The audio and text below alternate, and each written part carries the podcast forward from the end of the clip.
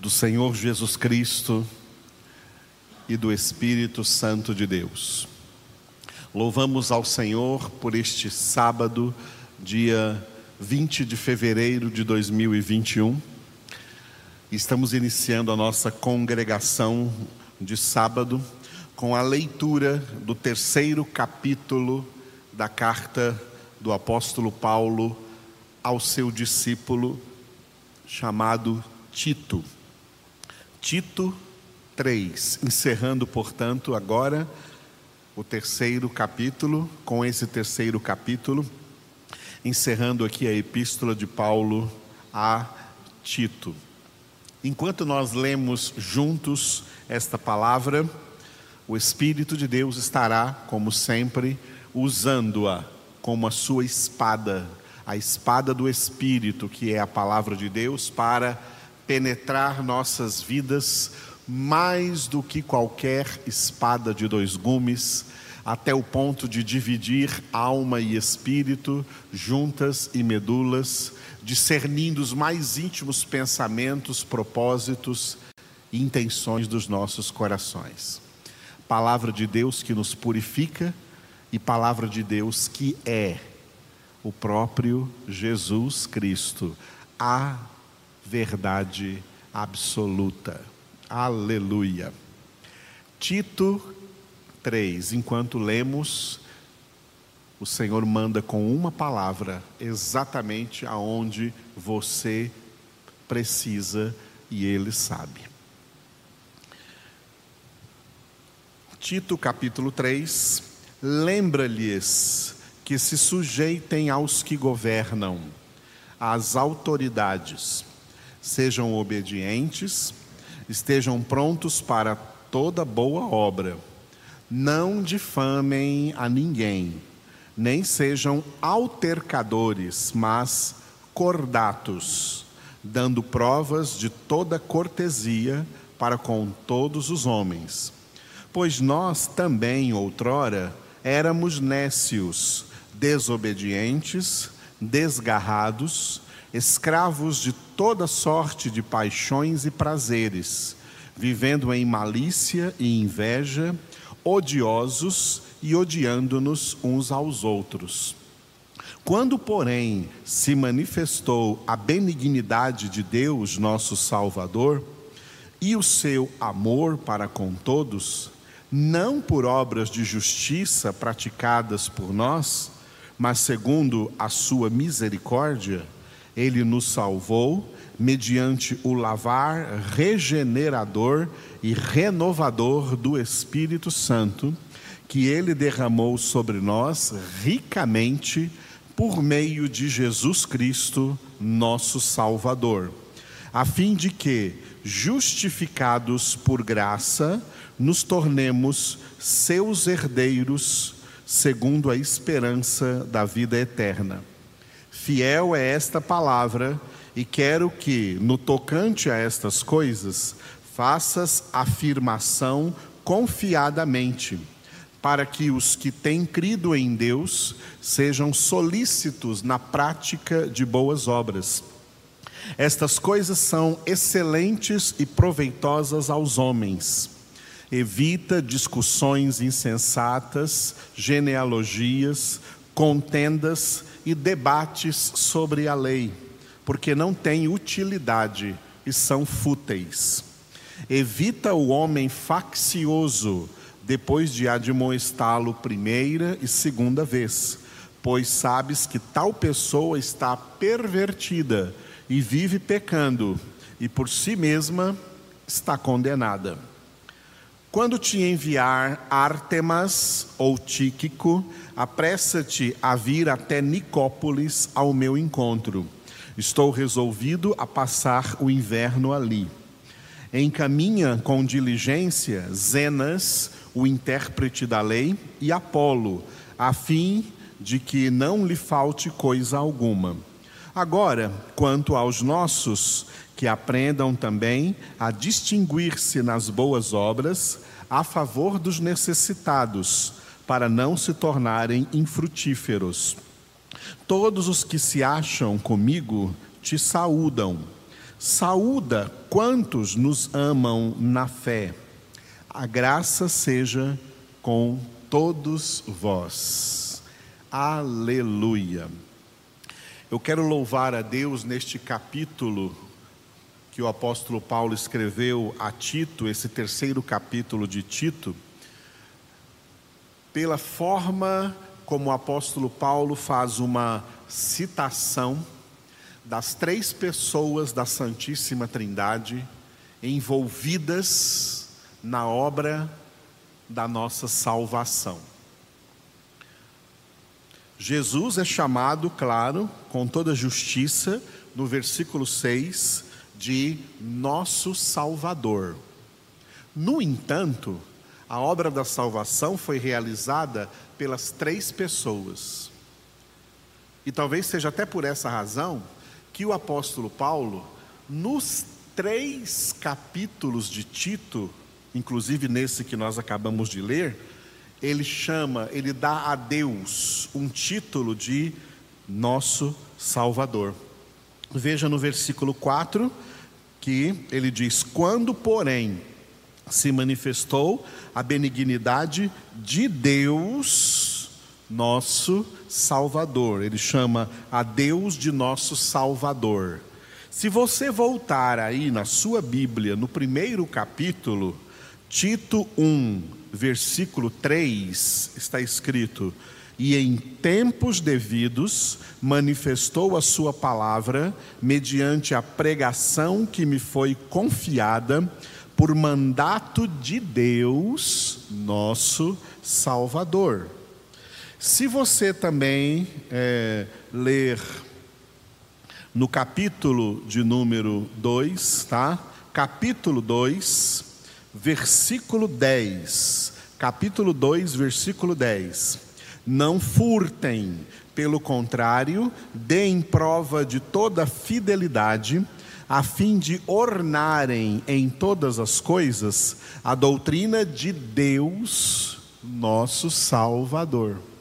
Nos três capítulos da carta a Tito, o apóstolo Paulo denomina a Deus como sendo Ele, Deus, o nosso Salvador.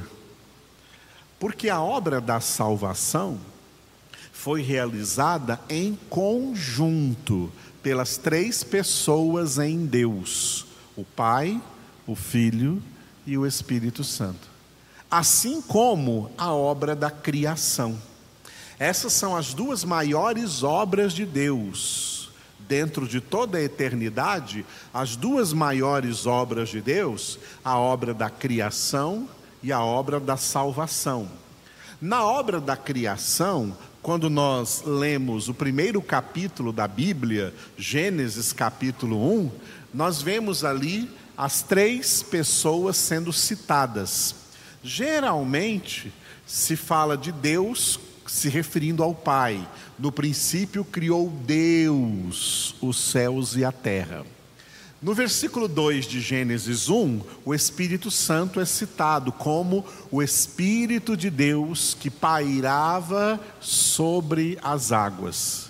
Jesus não é citado explicitamente, mas é citado implicitamente no versículo 3, quando disse Deus: haja luz e houve luz.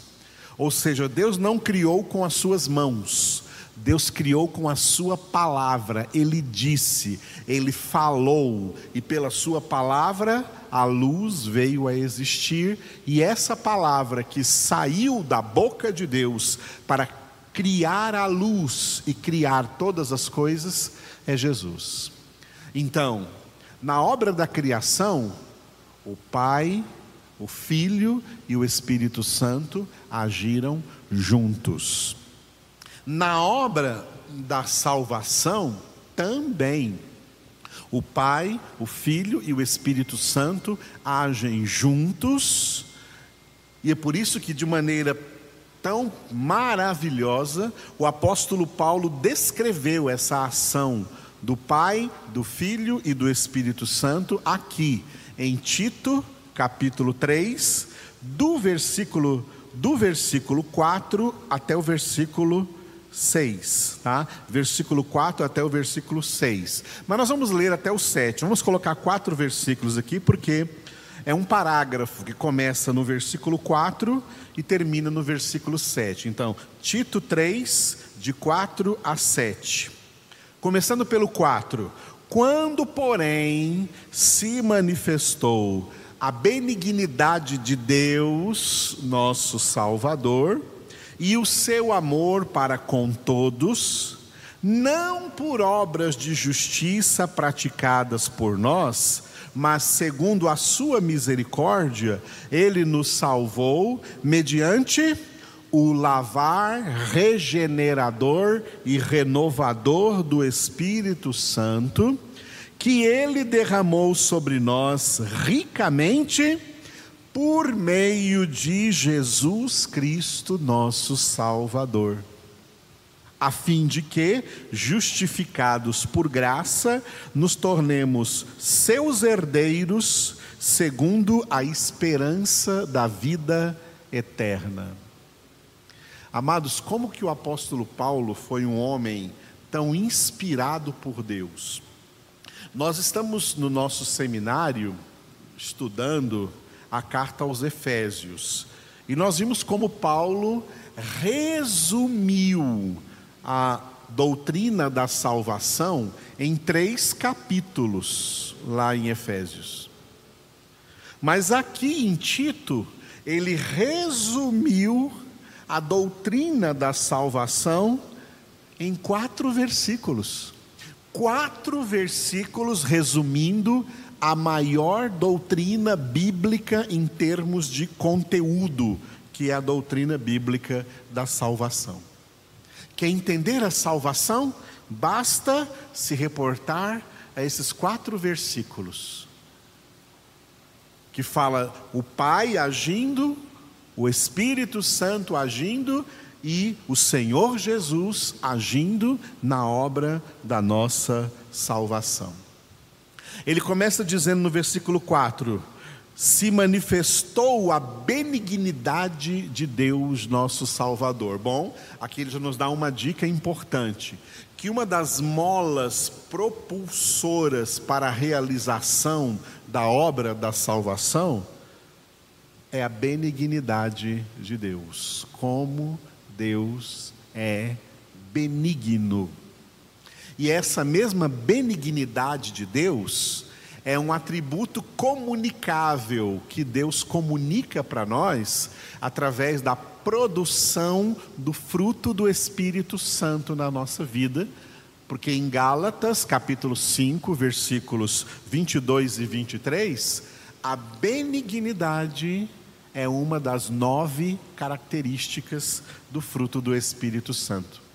É somente pela produção do fruto do Espírito Santo que um ser humano se torna efetivamente benigno. Com a benignidade de Deus, nos tornamos benignos. Sem Deus, os homens são malignos. O contrário de benignidade, os homens têm malignidade. E é por isso que o mundo inteiro jaz no maligno. E mesmo que o ser humano tenha ou pratique uma espécie de, digamos, benignidade natural, não é a mesma benignidade de Deus, não é a mesma benignidade espiritual produzida pelo Espírito Santo, a mesma benignidade espiritual de Deus que foi mola propulsora para a realização de tão grande obra, a obra da nossa salvação. Então, quando, porém, se manifestou a benignidade de Deus, nosso Salvador, e o seu amor para com todos. Olha, neste versículo 4, além da benignidade, citou algo ainda mais forte que é o amor, que é a primeira e principal das nove características do fruto do Espírito Santo. Para dizer que ninguém é salvo, como está escrito no versículo 5, por obras de justiça que venha a praticar. Toda justiça praticada pelos homens, ela foi a justiça dos homens foi comparada lá no livro do profeta Isaías a trapos sujos de imundícia. Mesmo que essa justiça dos homens às vezes acerte, às vezes ela aconteça, ela realmente faça justiça, porque em geral é uma justiça comprada, é uma justiça manipulada, mas quando realmente a justiça acontece, mesmo assim, é uma justiça natural, não é a justiça sobrenatural, espiritual, que é a mesma santidade de Deus que Ele quer compartilhar conosco na obra da salvação. Então, homem algum é salvo por obras de justiça que ele pratique, mas segundo a sua misericórdia. Olha, falou de benignidade, falou de amor e agora fala de misericórdia. A misericórdia de Deus, que Deus disse e o apóstolo Paulo citou em Romanos capítulo 9, como lá no livro do Êxodo, Deus, através de Moisés, disse para o Faraó: Terei misericórdia de quem eu quiser ter misericórdia. Ele quis ter misericórdia de nós, enviando Jesus para a nossa salvação. Então, benignidade, amor e misericórdia, não obras humanas mas pela sua benignidade, pela, pelo seu amor e pela sua misericórdia, ele nos salvou mediante o lavar regenerador e renovador do Espírito Santo. O que o Espírito Santo faz dentro de nós é a dimensão subjetiva da obra da salvação. O que ele faz em cada sujeito, dentro de cada um de nós, Ele lava, Ele regenera, Ele renova o nosso interior. Espírito Santo que Deus derramou sobre nós ricamente por meio de Jesus Cristo. Por isso que Jesus Cristo é aquele que batiza com o Espírito Santo, batismo de salvação. Tudo isso para quê? Tudo isso a fim de quê? Com qual propósito? O propósito está no versículo 7. Por isso que o versículo 7 começa com a fim de quê? Mostrando a finalidade de toda essa obra, a fim de que nós agora justificados por graça nos tornemos herdeiros de Deus. Ou a mesma coisa, filhos de Deus, segundo a esperança da vida eterna. Que resumo maravilhoso da doutrina bíblica da salvação. Verdadeiramente, Deus é nosso Salvador. O Pai, Jesus e o Espírito Santo. É o Deus nosso Salvador. Vamos louvá-lo por isso. Nós te louvamos, ó Deus, Santo, Eterno e Todo-Poderoso, por tão grande obra, por essa tão grande e poderosa obra da nossa salvação. Louvamos, ó Deus, o teu nome, te louvamos, Pai, te louvamos, Jesus, te louvamos, Espírito Santo, louvamos a cada uma das três pessoas pelo papel que cada uma tem, teve, tem e terá, completando em nós essa mais excelente obra do Senhor, este maior de todos os milagres do Senhor, que é salvar pecadores agraciar pecadores merecedores de condenação com uma tão poderosa e grande salvação. Por isso, a Deus, louvamos, glorificamos e exaltamos o teu nome. Aleluia.